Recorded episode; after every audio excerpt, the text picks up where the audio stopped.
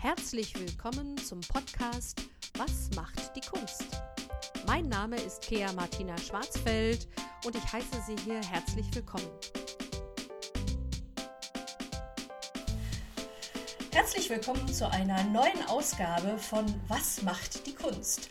Heute ist meine Gästin Petra Schier und Petra ist hauptberufliche freie Autorin. Ich freue mich riesig, dass du da bist. Hallo Petra. Hallo, ich freue mich auch sehr, dass ich da sein darf.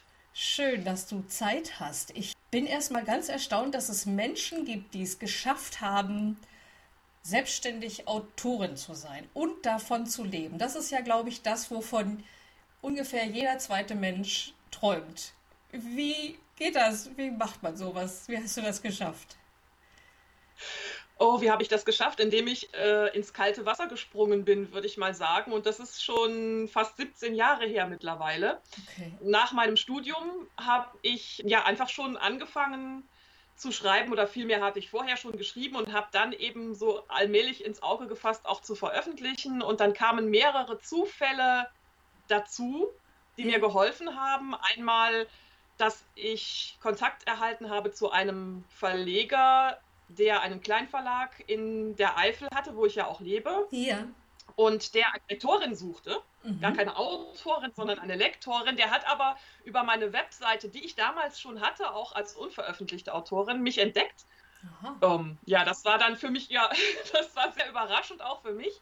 Aber wir waren uns sofort sehr sympathisch und das hat dann auch tatsächlich geklappt. Ich habe das dann gemacht, weil ich auch wirklich ja davon geträumt habe, mich irgendwo freiberuflich selbstständig zu machen. Ja. Und das habe ich auch spontan getan, dann, weil ich ja bis dato eben noch Studentin war und musste mich dann erstmal selbstständig machen, was ja nicht ganz so schwierig ist als Freiberuflerin. Da muss man ja nur einen Fragebogen vom Finanzamt ausfüllen. Ja, ja und ziemlich parallel, also hat mich ebenfalls über meine Webseite ein Literaturagent entdeckt. Und ja, irgendwie kam das über diese Empfehlung und er hat auf meiner Webseite auch geschaut und hatte mich dann angerufen für ein Projekt mhm. mit dem Eichborn Verlag, ein Sachbuch allerdings. Okay. Das ist aber nie realisiert worden, weil mhm. wir dann angefangen haben zu überlegen, was machen wir denn? Der Verlag hatte eine Idee, der Agent hatte eine Idee, ich hatte eine Idee, aber alles hat nicht zusammengepasst. Oh, okay. Aber der Kontakt war da. Ja. Und natürlich auch die Leseproben auf meiner Webseite. Und ja, so kam das dann, dass mein Agent dann meinte, haben Sie denn schon mehr als diese Leseproben? Und ich so, ja, klar habe ich das. Ich habe ja schon länger geschrieben. Und er fand das dann so toll, dass er direkt mich unter Vertrag genommen hat und innerhalb kürzester Zeit tatsächlich einen Vertrag bei Rowold an Land, an Land gezogen hat. ja, und das war dann eben mein allererster historischer Roman, Tod im Beginenhaus 2005. Meine Güte. Tja, und äh, von da an ging es dann stetig aufwärts. Aber man muss dazu sagen, äh, ich habe anfangs noch sehr, sehr viel äh, auch lektoriert. Als ich das dann, äh, als das dann auch noch nicht gereicht hat, habe ich ganz viel Nachhilfe gegeben in Deutsch und Englisch. Mhm das war auch noch eine harte Zeit, weil ich damals eben ein Buch oder zwei Bücher pro Jahr dann mit der Zeit ver veröffentlicht habe und davon kann man einfach nicht leben. Okay. Mittlerweile schreibe ich bzw. veröffentliche ich vier bis sechs Bücher pro Jahr wow. in verschiedenen Genres, das zwei verschiedene Namen und natürlich auch verschiedener Umfang. Die historischen Romane, die sind ein bisschen umfangreicher, die äh, haben dann auch schon mal bis zu 500 oder 600 Seiten. Meine Weihnachts- und Liebesromane, die sind so zwischen 350 und 400 Seiten und alles, was ich sonst so mache, ist meistens so unter 250 Seiten. Also das sind dann kürzere Romane. Ja. Aber trotzdem jede Menge und davon lebt es sich dann doch mittlerweile ganz gut. Wow. Toi, toi, toi. Wow. Gerade gestern zwei neue Vertragsangebote bekommen von HarperCollins, okay. wo ich mich sehr freue. Ja. Mehr darf ich noch nicht sagen, aber ähm, es sind äh, bestehende Reihen, die da fortgeführt werden. Also da werden sich sicherlich die Stammleserinnen und Stammleser, die meine Bücher kennen, schon freuen, mhm. dass es da weitergeht. Auch noch bis ins Jahr 2023. Wow. Das ist auch ganz wichtig ja, dass man Planungssicherheit ja. hat auch, ne? Wenn man nur so von der Hand in, die Mund, in den Mund leben müsste, äh, das ist ja nichts, aber ähm, ja doch, also ich habe jetzt eine Planungssicherheit bis 23, wow. das ist dann doch schon sehr komfortabel Großartig. und freut mich natürlich auch sehr. Ja, herzlichen ja. Glückwunsch, großartig. Danke. Finde ich richtig super. Es ist ja der Wahnsinn, wie vielfältig du bist und wie fleißig auch. Also das heißt, wenn ich jetzt so die, eine Romanidee habe und in drei bis fünf Jahren veröffentliche dann ich dann mal einen, wenn ich ihn überhaupt veröffentlicht kriege. Also ich habe ja selber auch schon einige Schreibversuche hinter mir und weiß, dass äh, in diesen angestammten Verlagen unterzukommen, ähm, äh, glaube ich, das unfassbar schwierig ist. Äh, ähm, ich habe manchmal habe ich den Eindruck, man wird eher vom Blitz getroffen als irgendwie von einem, von einem Verlag unter Vertrag genommen. Und ähm, also da muss man dann doch schon einiges an Seiten liefern, sich auch über eine Zeit, so wie ich das verstehe, auch eine Stammleserschaft aufbauen äh, und dann wirklich fleißig dabei bleiben und einige hundert Seiten dann äh, tatsächlich jährlich abliefern. Das ist ja schon echt der Hammer. Ne? Ja, das ist also eine gewisse Disziplin muss man mitbringen, natürlich auch die entsprechende Freude daran, dass ja. man ganz viel tun muss. Es ist ja nicht nur das Schreiben. Das Ganze ringsum, was man noch tun muss, das Marketing ist ja auch äh, meistens überwiegend mittlerweile Sache der Autorinnen und Autoren. Ja. Die Verlage können ja gar nicht jeden Titel gleichmäßig mit Werbung versorgen. Das sind ja immer nur die Spitzentitel, die die Werbung bekommen. Das heißt, da ist auch immer sehr viel zu machen. Äh, Präsenz in den sozialen Netzwerken, Leserunden, Lesungen ja. und so weiter und so fort. Also es ist wirklich sehr, sehr vielfältig. Und ja. ich muss ja dazu sagen, dass ich nicht nur für Verlage schreibe unter meinem Pseudonym Mila Roth schreibe ich ja auch im Self-Publishing. Okay. Da muss ich dann eben tatsächlich alles selbst machen, beziehungsweise zusehen, dass ich Leute finde, die für mich dann eben zuarbeiten, sei es Lektorat oder Layout oder was auch immer man dann noch so alles braucht. Äh, ich lasse mittlerweile auch eine meiner Serien professionell im Tonstudio äh, vertonen als Hörbücher. Ja, okay. Ja, das muss man natürlich dann auch alles mit einkalkulieren. Man muss das Ganze auch wenn man es im Self-Publishing macht, vorfinanzieren. Mhm. Da habe ich eben dann das Glück, dass ich halt tatsächlich auch durch meine Verlagsverträge eben auch eine Planungssicherheit und eine finanzielle Sicherheit habe und immer so eine kleine Investitionsrücklage natürlich auch machen kann, ja. um solche Dinge dann auch umsetzen zu können. Und das ist dann so ein, wie auch ein Verlag denken würde. Man finanziert quer so ganzen Projekt. Man muss lernen, unternehmerisch zu denken. Ja, das ja. Ja. Das ist ja wirklich sehr, sehr umfangreich. Aber sag mal, mir fällt auch noch so eins ein, ähm, wenn du jetzt so historische Romane zum Beispiel schreibst oder äh, Weihnachts- und Liebesromane oder Thriller.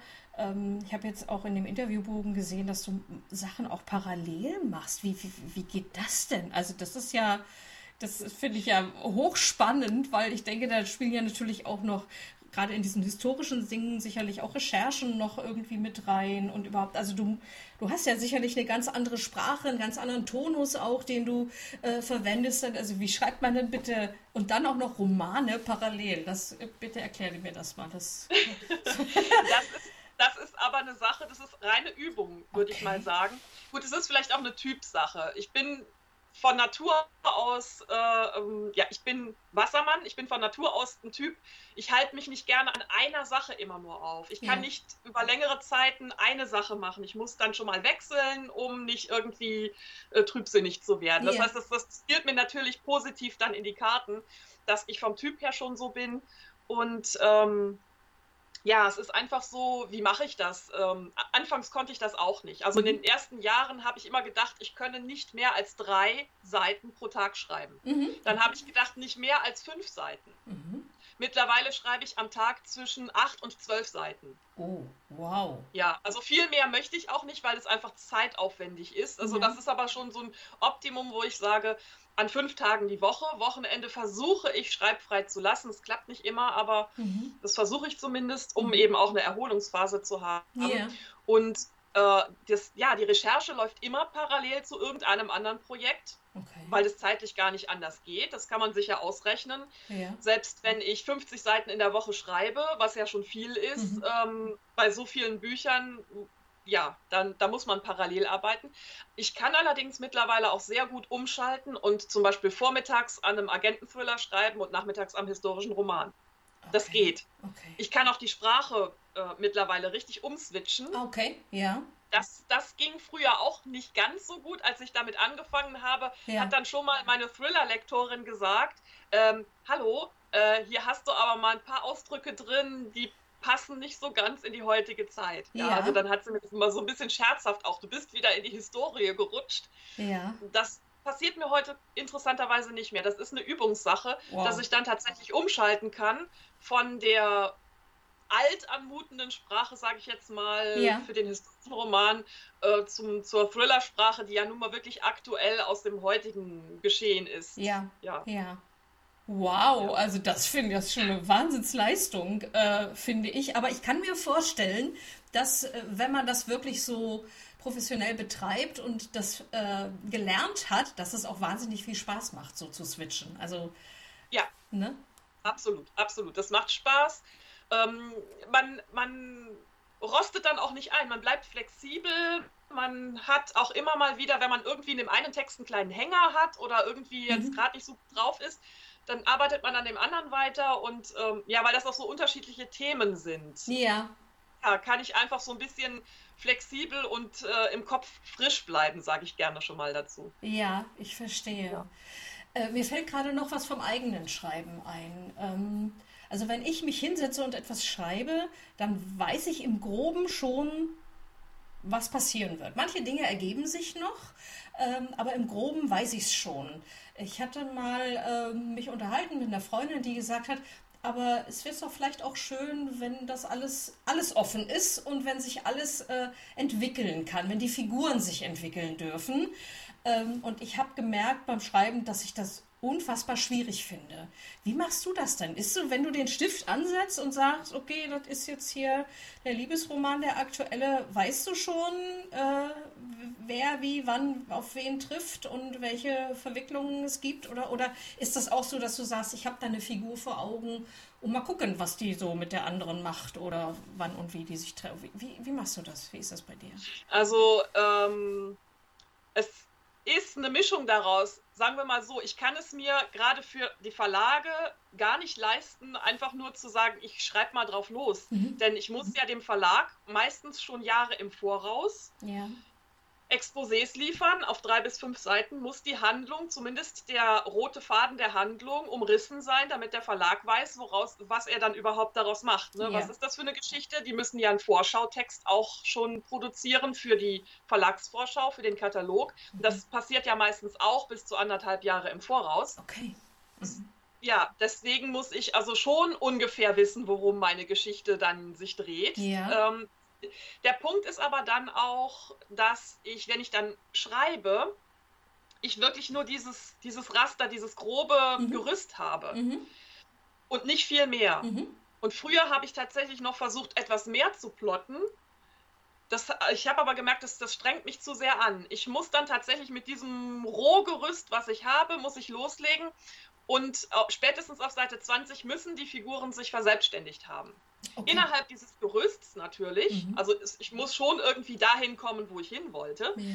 Aber es ist so, dass die Figuren sich verselbstständigen und ich dann praktisch mitschreibe, was die Figuren ja. dann so tun. Und dann ist es auch oftmals so, dass das, was in der Mitte des Exposés zum Beispiel stand, ähm, gar nicht mehr so stimmt. Mhm. Also ich komme schon dahin, wo ich hin wollte, aber auf ganz andere Weg, ah, ja. weil ich meinen Figuren vertraue mhm. und äh, die machen lasse. Und auch wenn ich manchmal extrem erschüttert und überrascht bin, was die so alles tun ja. und ich manchmal denke, wie wollt ihr denn da wieder rauskommen? Ich muss sie machen lassen. Ja. Weil es dann am Ende tatsächlich besser wird, als wenn ich krampfhaft versuchen würde, das zu planen. Ja. Also das ist schon so eine Sache, die sich mit der Zeit auch entwickelt hat. Also wie gesagt, früher habe ich viel mehr geplant. Mhm. Selbst auch für Krimis plane ich heute deutlich weniger als ich das früher getan habe. Okay.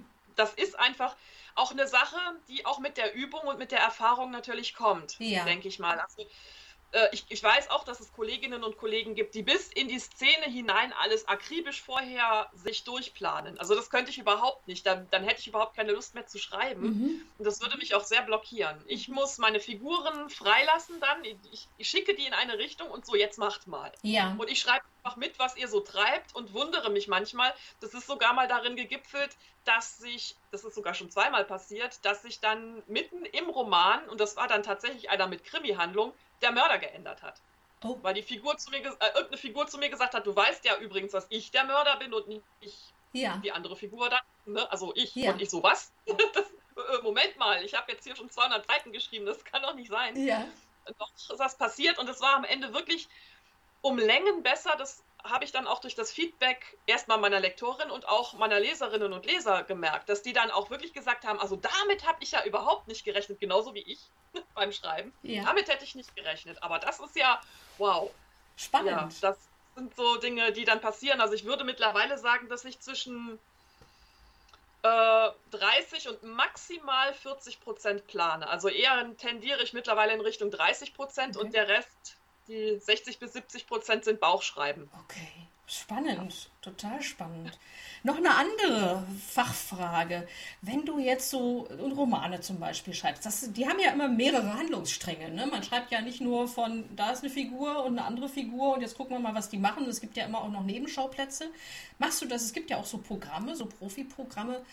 Legst du sowas mit Programmen an oder wie weißt du denn, äh, ob der, den, den, den, weiß ich nicht, wer mal getroffen hat, äh, ob die sich jetzt aus der Schule kannten oder ob die äh, sich mal auf einer Party kennengelernt haben. Also arbeitest du mit da mit so einem Profi-Programm oder machst du dir Notizen und sagst, der hat immer den und den Tick, äh, damit du dann weißt, ach, das muss ich jetzt mal wieder einbauen lassen? Oder wie machst du sowas?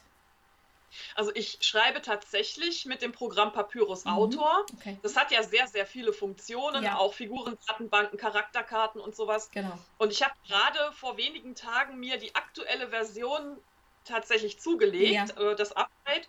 Und da sind die Charakterkarten ja viel ausführlicher geworden, als sie das früher waren. Also da kann man ja wirklich mittlerweile alles reinschreiben, was die Figur nur irgendwie betrifft. Ja. Und ähm, ja, das werde ich jetzt tatsächlich auch mal verstärkt nutzen, weil ich bisher meistens mir einfach nur ähm, Dokumente angelegt habe, wo alle Figuren aufgeführt sind mit ihrem Lebenslauf, wie sie aussehen, mit wem sie verwandt sind, wer, wer die Kinder sind oder wer die Geschwister sind. Ja. Und diese ganzen einfachen Textdokumente, die ich zusätzlich noch habe oder die ich teilweise auch an den Pinwänden in Papyrus Autor mir ähm, mhm. dann angelegt habe, ja. die werde ich jetzt mal nach und nach alle übertragen in diese, in diese Charakterkarten, ja. weil das einfacher für mich ist, dann darauf zuzugreifen, auch reihenübergreifend. Das ist sehr wichtig für mich, weil ich ja sehr viele Serien und Reihen schreibe. Ja, ja, genau. Und, und immer wieder auftauchen. Da muss ich nur dann immer zusehen, dass ich von ähm, von Band zu Band, meistens vergeht da ja dann irgendwie ein Jahr oder so, mhm. dass ich das dann auch tatsächlich, dass ich das Alter dann anpasse und so weiter. Ja, ja. Also sehr spannend. Ich habe auf deiner Internetseite gesehen, dass du auch zum Thema Self-Publishing da auch Tipps gibst äh, an, an angehende Autoren, dass man sich da auch noch mal ein bisschen belesen kann.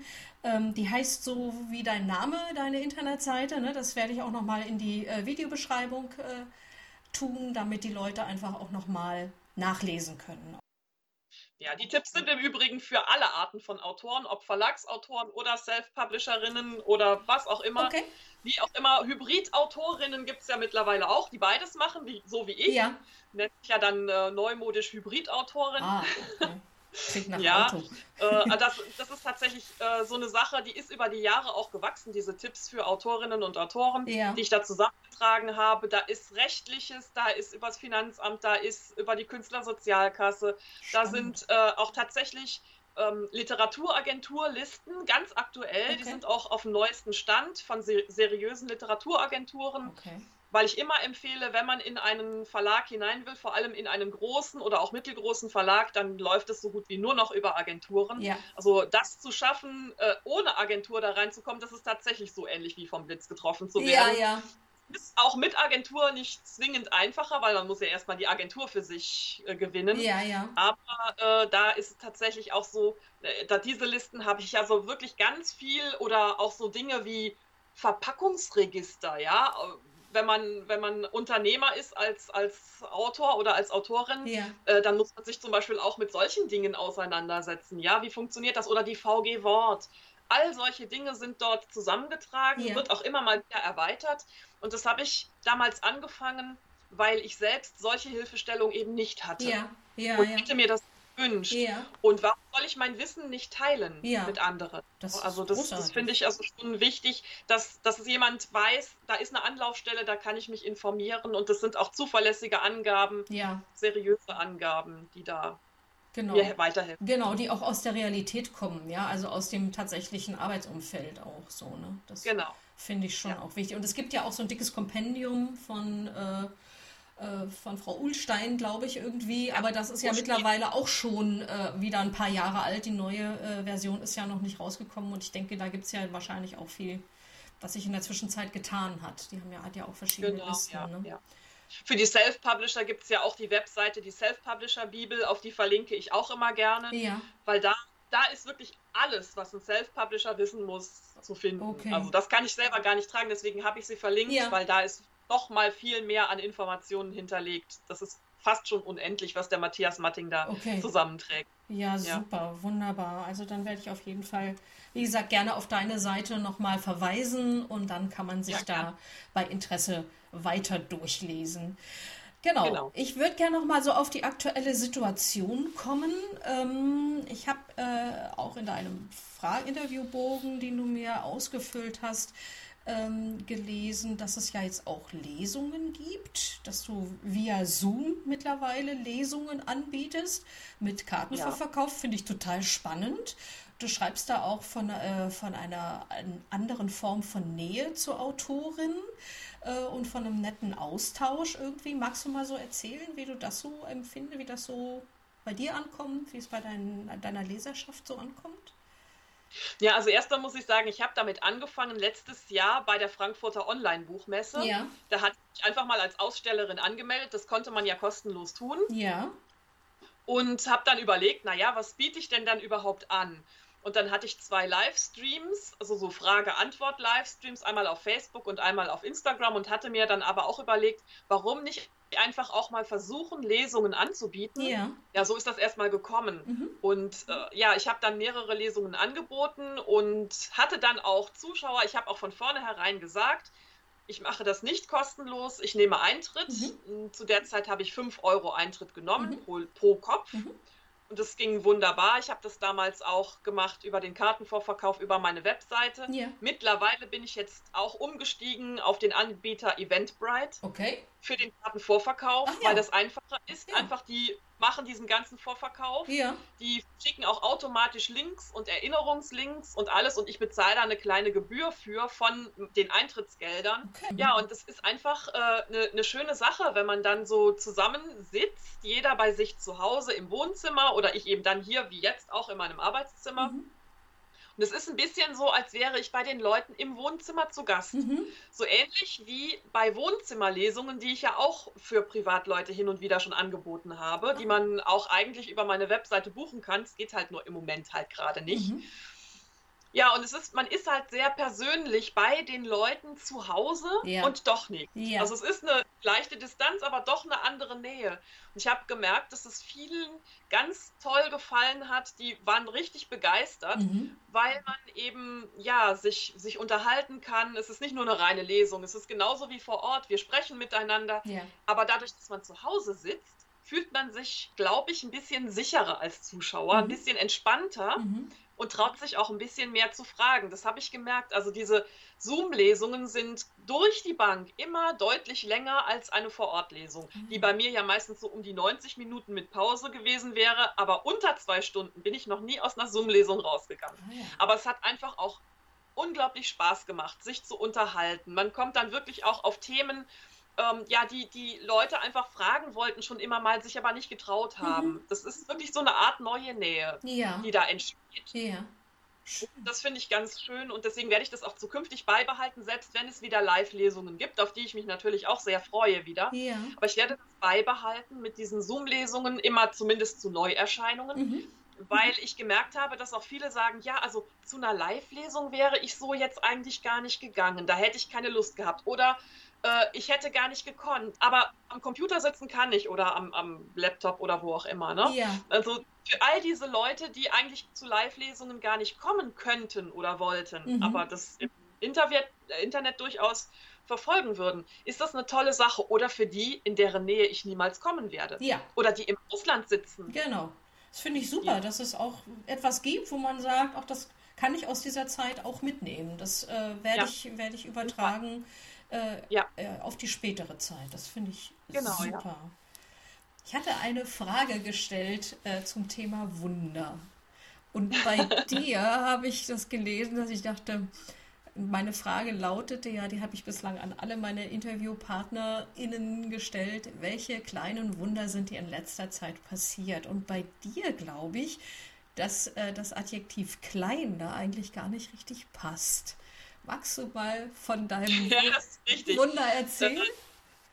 Das ist, ähm, das ist eine interessante Geschichte, weil ich ja schon jetzt tatsächlich seit 2005 in großen Verlagen veröffentliche und immer wieder auch äh, mal so das interne Prädikat, sage ich jetzt mal, Bestseller-Autorin gehört habe, aber ich war noch nie auf der Spiegel-Bestsellerliste. Mhm. Und äh, hatte aber auch noch nie das Glück, zum Beispiel einen Spitzentitel zu bekommen mhm. in einem Verlag. Über die ganzen Jahre hinweg nicht. Ja, weil sich meine Bücher einfach ohne Zutun des Verlags schon so zufriedenstellend verkauft haben, dass die immer nicht gedacht haben, wir müssen jetzt mal einen Spitzentitel draus machen. Brauchten sie nicht, ist für mich natürlich immer auch so ein bisschen schade gewesen. Mhm. Ja, und jetzt ist tatsächlich im Januar, Ende Januar, der dritte Teil meiner historischen Lombarden-Trilogie, Die Rache des Lombarden, erschienen. Mhm. Auch nicht als Spitzentitel, weil es war ja auch noch ein dritter Teil. Und es ist außerdem noch das letzte Buch, was vorläufig bei Rowold erscheinen wird, weil ich mit der nächsten äh, historischen Trilogie bei Harper Collins untergekommen bin. Mhm. Da im Übrigen tatsächlich als Spitzentitel. Mhm. Die haben mich unbedingt haben wollen. Also die haben schon vor Jahren mal angefragt, da konnte ich aber nicht, da war ich vertraglich noch gebunden ah, bei ja. Rowold. Ja. Ja, und die wollten aber unbedingt und äh, mit allen Mitteln wollten sie mich unbedingt haben. Ja, das finde ich natürlich auch toll. Ja, und haben mich natürlich dann auch mit äh, einem Spitzentitelvertrag gelockt, sodass ich jetzt eben da gewechselt habe. Ja. Äh, aber eben jetzt dieses letzte Buch bei Rowold, ja, nach 16 Jahren Rowold, ja. Hausautorin, ist nach einer Woche auf Platz 23 der Spiegel-Bestsellerliste eingestiegen. ja, Super. Ich war, ich, ich, also ich, also ich habe die Mail bekommen, yeah. schon montags, also donnerstags ist ja die Veröffentlichung der Bestsellerliste. Ich habe aber montags, nachmittags die Mail schon bekommen. Dann darf man immer nichts sagen. das ist, das ist ja total geheim. Und ich habe aber nur diese Mail gesehen. Ich habe eigentlich Mails runtergeladen, weil ich gerade meinen Newsletter ähm, testen wollte, den ich gerade äh, eingerichtet hatte yeah. für diesen Monat. Und, und habe dann die Mails runtergeladen, um diese Testmail zu sehen. Und dann kam eben diese Mail von meiner Lektorin von Rowood und ich sah nur den, den Betreff äh, Spiegel Bestsellerliste Kalenderwoche 6 und ich so, was? was? geöffnet und habe das gelesen. Ja. Hab erstmal geweint. Oh, wie schön. Wie entschlossen. Ja, auch wie ja. schön. Ähm, weil, weil es einfach, äh, das waren meine Leserinnen und Leser. Ne? Ja. Das war nicht der Verlag, Toll. der gesagt ja, ähm, wir haben jetzt hier Marketing reingedrückt oder so gar nicht. Ja. Es waren einzig und allein meine Leserinnen und Leser, die schon so sehr auf dieses Buch gewartet haben, ja. fleißig vorbestellt hatten und natürlich auch dann am Erscheinungstag gekauft haben. Ja. Und das hat dann gereicht. Und Super. Ja, Herzlichen Glückwunsch, wie schön. Das ist für ein toller Erfolg. Und nach so vielen Jahren und so viel Fleiß finde ich das auch absolut ja. verdient. Genau, genau. Großartig, finde ich richtig toll. Ja. ja, sag mal, ähm, Petra Schier scheint ja auch so ein, so ein Sucht- oder Mila Roth so ein Suchtfaktor zu sein. Wenn man jetzt eine Petra Schier noch nicht kennt, noch nicht gelesen hat und auch keine Mila Roth, was empfiehlst du denn? Wie steigt man dann ein? Das kommt darauf an, was man gerne liest. Ja. Das muss man mal vorweg mhm. sagen. Ich habe ja tatsächlich verschiedene Genres. Wenn man jetzt gerne historische Romane liest, ja. die meisten beginnen mit meiner Adelina-Reihe. Okay. Das ist auch natürlich die erste Reihe, mit der ich auch bekannt geworden bin. Tod im Beginenhaus, Band 1 war ja mein Debüt ja. bei Rowold. Äh, die meisten fangen damit an. Mhm. Und wenn man einmal Adelina angefixt ist, ja. habe ich mir sagen lassen, kann man das, äh, kann man nicht mehr anders. Okay. Es sind sechs Bände, also man hat dann einiges zu lesen. Ja. Okay. Äh, das ist so der, der also ich glaube, das sind die meisten, die damit einsteigen. Es sei denn, sie stolpern irgendwo jetzt über irgendein aktuelles Buch, mhm. was gerade in der Buchhandlung liegt oder was gerade irgendwo ihnen über den Weg läuft. Mhm. Das ist natürlich auch immer möglich. Aber ich glaube, bei den historischen Romanen fangen die meisten mit Adelina an. Die gibt es im Übrigen auch als ungekürzte Hörbücher. Wer lieber hört, mhm. kann das auch tun. Ja. Ja. Und wenn man jetzt äh, lieber äh, was zeitgenössisches fürs Herz mhm. haben möchte und außerdem Hunde liebt, mhm. dann ist es im Grunde genommen egal, mit was man anfängt, entweder mit meinen Weihnachtsromanen oder mit meinen Lichterhafenromanen. Mhm, okay. Weihnachtsromane sagt natürlich der Name schon, ja. die spielen immer die Weihnachtszeit. Ja. Es sind Liebesromane, es sind immer Hunde involviert, okay. immer verschiedene Hunde in jedem Buch Aha. und die geben gedanklich ihren Senf dazu. Ah, okay. Also, ja, genau. Das ist das, äh, sage ich mal, Alleinstellungsmerkmal meiner Romane. Gerade bei den Weihnachtsromanen kommt im Übrigen auch äh, der Weihnachtsmann drin vor, seine Elfen und seine Rentiere und seine Frau. Okay. Hin und wieder auch das Christkind. Das ist so, das sind moderne Weihnachtsmärchen für Erwachsene. Ja. Also wenn man sowas, also wenn man wirklich was fürs Herz mag, aber sie sind wirklich für Erwachsene. Ja. Achtung, da sind immer total süße Hunde drauf, aber es gibt auch die eine oder andere erotische Szene. Oha. Also, ich ja. sag mal, das, das früheste Lesealter ab 14, okay. würde ich sagen. Ja. Aber ansonsten ist es eigentlich für Erwachsene, weil die, die Protagonisten natürlich auch alle erwachsen ja. sind. Die sind zwischen 25 und 40, sage ich jetzt mal grob. Ja, okay. Mhm. Und äh, wer das, wer also jetzt gerade Weihnachten vorbei hat und sagt, nö, aber Liebesroman wäre schön ja. und Hund ist auch nicht schlecht, mhm. dann Lichter Hafen. Ah ja. Das, das ist nämlich im Grunde das Gleiche, mhm. nur ohne Weihnachten, dafür an der Nordsee. Oh, Nordsee. Mit ganz viel Nordsee-Flair. Also wenn man jetzt auch nicht wegreisen kann ja. im Moment, würde ich sagen, also so ein Nordseeurlaub zwischen zwei Buchdeckeln mit ganz viel Romantik mhm. und ja, äh, und natürlich auch einem äh, ganz tollen Hund immer dabei, mhm. dann lohnt sich auf jeden Fall eine Reise nach Lichterhafen. Ah ja, okay. Ja. Und wer Krimis oder äh, Thriller mag, ja. Ähm, ja, das ist dann eben das ist dann eben tatsächlich äh, die Frage, ob man lieber ein bisschen was Härteres mag. Das wäre dann mein Codename Elias. Da gibt es aber erst drei Bände. Mhm. Es soll noch eine längere Serie werden. Aber wer so richtig sich mal äh, wie bei einer Fernsehserie reinschmeißen will ja. und in so eine, ähm, in so eine äh, Agenten-Thriller-Serie, ja. der sollte dann die Spionin wieder Willen okay. lesen. Ja. Die erscheint auch als Mila Roth. Mhm. Habe ich die äh, veröffentliche ich die. Da gibt es mittlerweile schon die ganze erste Staffel, zwölf Episoden, wow. plus den Beginn der, der zweiten Staffel, die 13. Episode. Okay. Und ich arbeite im Moment an Band 14. Ah ja. Okay. So, da kann man wirklich Binge-Reading machen. Also es gibt ja das Binge-Watching. Ja. Ne? Serien an einem Stück schauen. Ja. Serienmarathon kann man tatsächlich mit der Spionin wider Willen auch machen. Okay. Da hat man nämlich erstmal wirklich, wie gesagt, jetzt schon 13 Episoden, die man lesen kann. Okay. Und ja, also es ist eben tatsächlich so, wenn es gefällt, wenn man den ersten Band gelesen hat, ja. habe ich das bisher mal gehört, wer den ersten Band gelesen hat und mochte, der liest alle. Ah, okay, spannend. Oder er sagt, nö, ja. ist nicht für mich. Ne, dann eben nicht. Okay. Ne, aber es gibt, glaube ich, nur, es gibt nur diese zwei Lager. Ja, Entweder ja.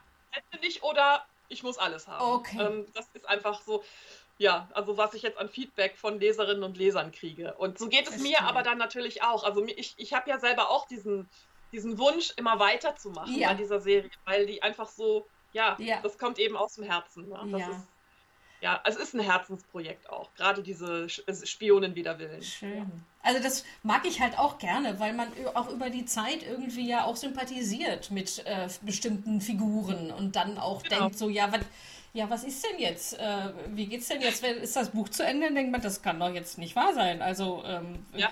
und von daher kann ich mir schon vorstellen, dass das einfach wirklich toll ist, wenn man dann wirklich auch länger, auch längere Zeit seines eigenen Lebens, man liest ja dann auch mal so ein paar hundert Seiten, nicht einfach mal unbedingt an einem Wochenende weg, ähm, ja. dass man dann einfach auch längere Zeit so eine, so eine nette Begleitung hat. Das äh, finde ich genau. einfach auch äh, total schön.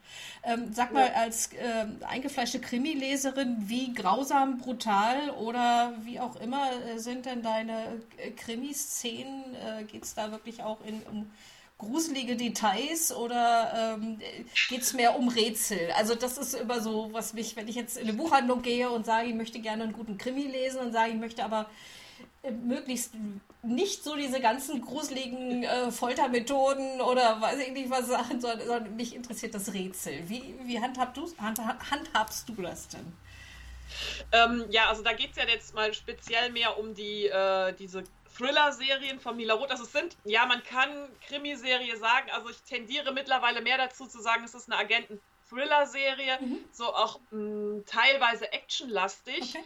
Es geht also nicht immer darum, einen Fall aufzuklären in, im Sinne von, wer ist der Mörder. Mhm.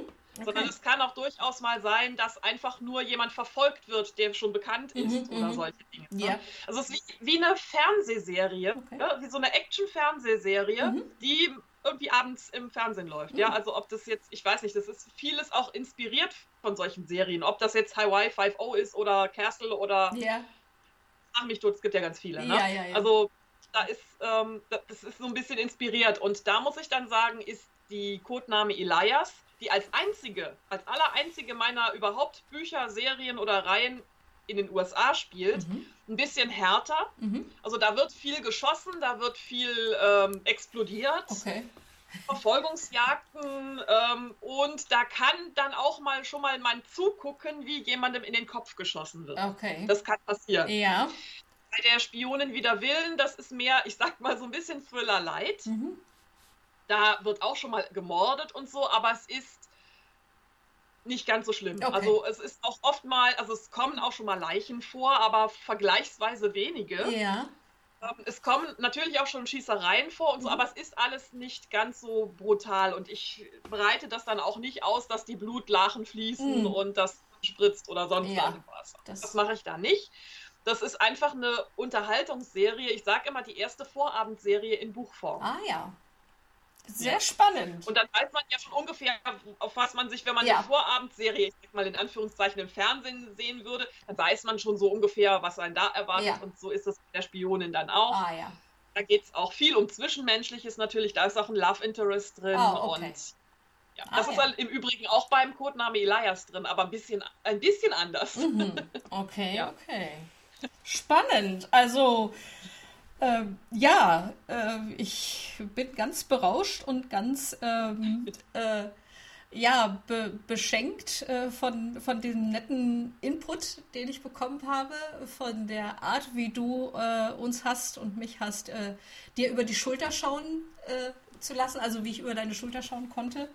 Ähm, und ich denke, also wer jetzt keine Lust hat, gerade auch in dieser Corona-Zeit, äh, sich ein gutes Buch zu schnappen, wir hatten ja jetzt schöne Empfehlungen in so vielen äh, Genres, dass ich denke, da findet sich auf jeden Fall was. Oder einfach auch, wer immer noch träumt, äh, Autor zu werden, den Stift in die Hand zu nehmen und den alten Roman, den man vielleicht in Jugendtagen oder später nochmal angefangen hat, äh, jetzt sich zur Brust zu nehmen und da einfach dran weiterzuschreiben. Äh, ich glaube, dem Unbedingt. ist nicht zu helfen. Also wir haben jetzt, glaube ich, alles getan, um die Lust am Buch und am Lesen ja. zu wecken. Absolut, gerne. Also das tue ich natürlich auch auch. Äh, das ist natürlich auch ein gut äh, Teil Eigennutz, äh, ja. wenn ich versuche, ähm, Menschen zum Lesen zu bringen. Das Schöne ist auch, dass ich immer mal wieder das Feedback bekomme, oftmals auch ähm, auf, nach Live-Lesungen habe ich das häufig dann, äh, dass ich Feedback per Mail bekommen habe. Ja, ich hatte ja meinen Mann mitgeschleppt, zum Beispiel meinen Mann mit in die Lesung geschleppt und der war dann ganz interessiert und hat sich dann das Buch mal durchgelesen und jetzt will er alle Bücher lesen oder er hat jetzt zum ersten Mal wieder gelesen oder ja. weiß ich nicht. Äh, oder ich selbst habe seit vielen Jahren mal ein Buch zur Hand genommen und habe immer gedacht, ach, historische Romane sind ja bestimmt ganz schwierig zu lesen. Aber ihre historische Romane haben mich jetzt dann zu diesem Genre gebracht. Ja. Das finde ich natürlich ganz toll. Ganz toll. Ja. Das, das ist, ach, ja. ja. Was, ein schöneres Kompliment kann man einer Autorin, glaube ich, auch gar nicht machen. Genau, das glaube sowas. Ja. Das denke ich Doch. auch. Ja, ja also vielen Dank für die Bereicherung. Äh, vielen Dank für deine Zeit äh, und ähm, ja, ich drücke dir alle Daumen, obwohl ich glaube, dass du das gar nicht brauchst, äh, so gut. Ach. Wie du im, im, Geschäft bist. Ich wünsche dir weiter viele äh, tolle Inspirationen für deine, für deine Figuren, für deine Romane. Viel Spaß beim Schreiben und beim ja, Beobachten und Beschreiben der Weiterentwicklung der Geschichten, der Figuren. Ähm, ja, wünsche ich dir aber im Gegenzug auch. Ich weiß ja, dass du auch schreibst. Also ja. dranbleiben und Spaß dran haben ist immer das, das Wichtigste und ja, einfach machen. Einfach machen. Ja. Ich danke dir. Alles, alles Gute. Bleib gesund und munter. Du auch. Tschüss, Petra. Tschüss.